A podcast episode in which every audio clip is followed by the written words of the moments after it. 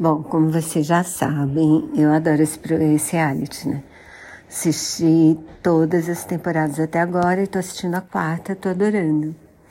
Uma coisa bem interessante que eu achei dessa, dessa temporada é que vários dos participantes formam os casais, mas ficam meio na dúvida, assim, se estavam escolhendo a pessoa certa ou não.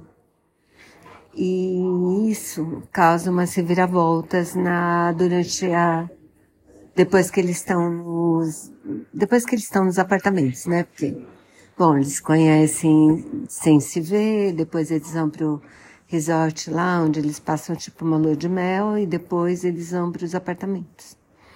E aí na fase dos apartamentos já aconteceram várias coisas. E inclusive essas reviravoltas aí da pessoa falar que não queria falar, ficar com fulano dizer que não quer ficar com ciclano, escolher outra pessoa. Então isso é bem interessante. Não tinha acontecido isso nas temporadas anteriores, assim. E o próprio programa deu a chance deles refazerem as parcerias. E também tem um casal, eu não vou dar spoiler, mas tem um casal que é muito fofo. Assim.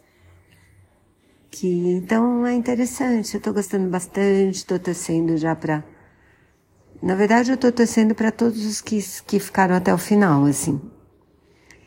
E espero que vocês gostem. Não percam, não, porque essa é das melhores temporadas até agora, eu acho. Olha que eu assisti todas.